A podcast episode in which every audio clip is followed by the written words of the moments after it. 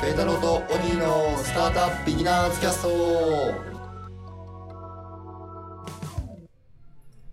はい、パイロットボットのペータローです。工場の麦でございます。スタートアップ界隈やテクノロジーのニュースなどを中心にお送りするポッドキャスト、ペータローとオギーのスタートアップビギナーズキャスト、ハッシュタグはペアオギスタートアップでお送りしています。はい。 7月に入りましたね。ですね。まあ、今日は七夕ですね。おー、実は。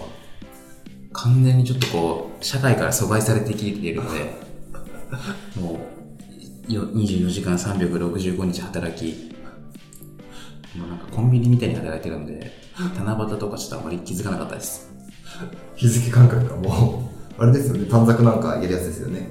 はい。あ、七夕の解説から。大丈夫。七夕のルールぐらいは知ってるよ。 子供の時やったからね。やりましたよね。なんか願い事しました。ああ、願い事、いつからしなくなったんですかね。振っ てきたのにしてないんかい。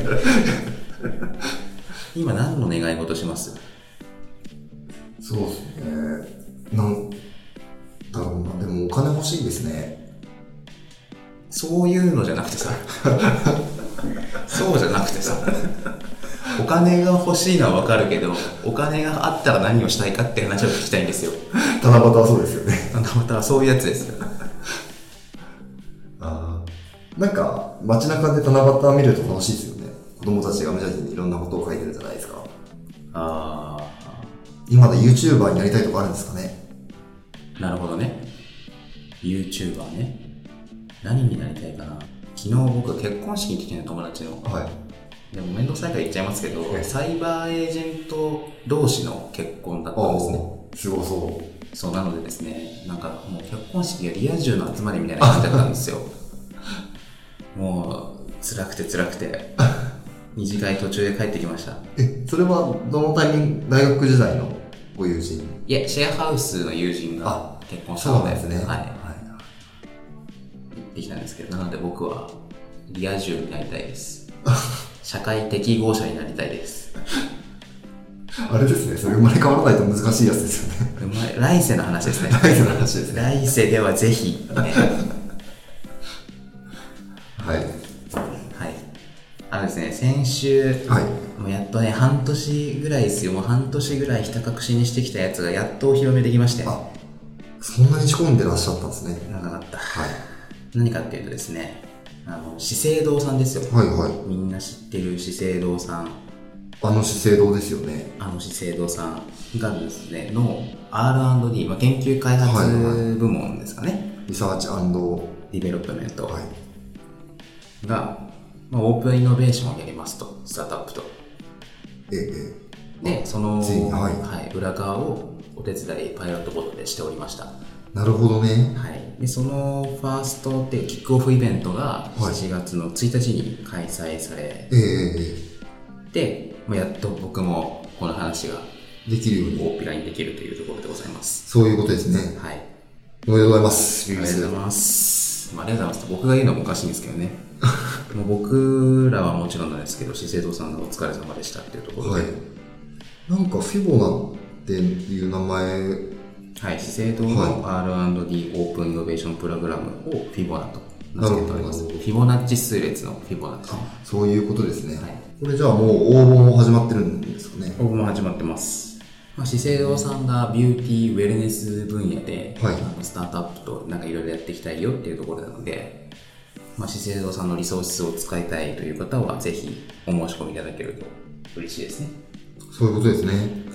ついに資生堂さんもイノベーションプログラム的なのにやり始めたっていうのが、そうですねなかなか。もともとコはいーラさんは投資したりとか、ええ厚生さんもアクセラレーションプログラムとかはいやっていたので、まあちょっと遅ればせながらっていうほど遅れてないですけどうんうんうん日本だと資生堂さんはこのビューティー業界というか美容業界だとかなりトップクラスのトップオブトップですトップオブトップですよねはい、業績もすごくってはい確か3年ぐらい前売上7000億ぐらいだったのが今1兆円超えてそうなんですね1年間で1000億増やしたのみたいないやすごいですねその規模で半端ないっすよねなんか、ではいそれだけでは飽き足らずええオープンイノベーションやっていくと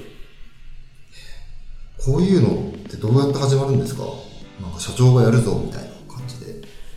あえっと、まあ、資生堂さんがどうかはちょっと知らないんですけど、はいまあ、基本的にはその、まあ、ボトップダウンかボトムアップかには限らず、えええっとどちらにしろ社長のオーソライズがあるケースが多い多いというかうまくいく時は社長がオーソライズしてるケースが多いように思いますなるほどね。はい基本もう戦略なんでオープンイノベーションっていうのは、昔はクローズドイノベーション、まあ、自前主義ですねああ、そういうことですね。でやってて、はいまはあい別にどっちがいいとか悪いとかの話ではなくって、うんうんそのイノベーションに対する戦略で、まあ、ざっくり言うとクローズにやるかオープンにやるかっていう戦略の話なので、まあそうするとやっぱ経営マターになるんですよね、そういうことですね。はい、オープンにするんだったらいろいろ開示しなきゃいけないし、クローズでやるんだったらひたすら黙ってなきゃいけないしはい。っていうところなので、まあ、やっぱりトップの号令がないとやりにくいような気はしますねなるほど、なるほど。なんか、ちょっとこの記事に載ってること以外かもしれないですけれど、はい。はい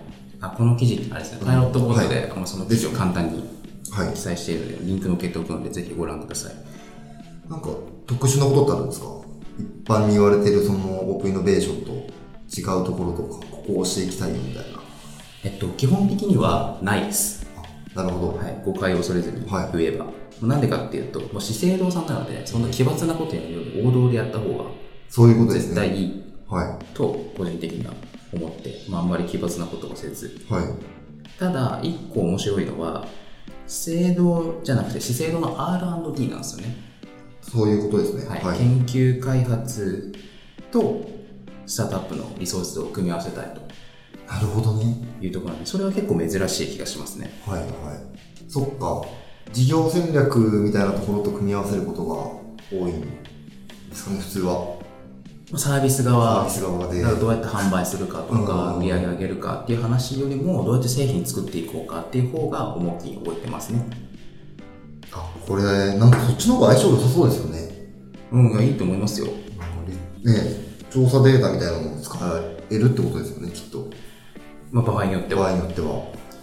いやしかもねあのー関係者の皆さんみんなめっちゃ優秀資生堂側も。そうなんですよもう俺やることねえなみたいなこれはじゃあ、資生堂さんのオープンイノベーションチームみたいな。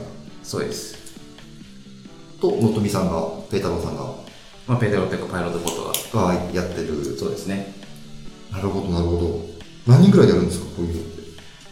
何チームですかチームですまあ、それはチームにあの場とした場合によりけるじゃないですかねそういうことですね。単純に例えば1回目だった1回目で例えば5社採択するとするじゃないですか、はいそしたら、まあ、1社1人として資生堂5人でいいかもしれないですけどそれが10年続いて1年に1回したら、単純計算50人必要じゃないですかそういうことですね。でえっとまずはですねまあいろいろこの後やっていくんですけどまずは8月の29日に、はいあの資生堂の社内のピッチ会はいはい。をやるんですよクローズドでそういうことですね。はい、で、まあ、役員向けというか資生堂の R&D の方々向けにプレゼンできて、まあ、そこでいいねってなったらその後も、あの本格稼働するのでまずそこに参加していただけるスタートアップを募集しているという感じですなるほど、なるほど。応募締め切りは今月末。応募締め切りはそうですね7月いっぱいぐらいかな、は、なるほど、ないる7ほど。月29ぐらいだった気がしますなのでビューティーウェルネス分野で資生堂とこういうの組み合わせたいよみたいな方はですねぜひご参加いただければと思いますいやー、もう全然関係ないですけど、組みたいと思いますもんね。応募したいなって思いますよね。なんかね、結構応募したいなとか、リソース使いたいなと思って、申し込んでみたら、なんか担当者がクズとか、はい。全然やる気ないとか、情報欲しいだけとかっていうケースはあるんですけど、今回はもう、ノートミが責任持って、違うと。なんまあ、かやる気に満ち溢れてるって感じですね。人南の人にもお伝えしたいですね。あ、全然、個人な全然どうぞどうぞ。ウェルカムウェルカムです。ので、はい。ぜひ、ぜひ、まずはパイロットボートの記事を見てくださまずそこからですね。い。 はい。じゃあ、本日はこの辺にしてはおい。きましょうかね。ありがとうございます。はい。本日はこれでお別れしたいと思います。ペータローとモディのスタートアップビギナーズキャストでした。さよなら。さよなら。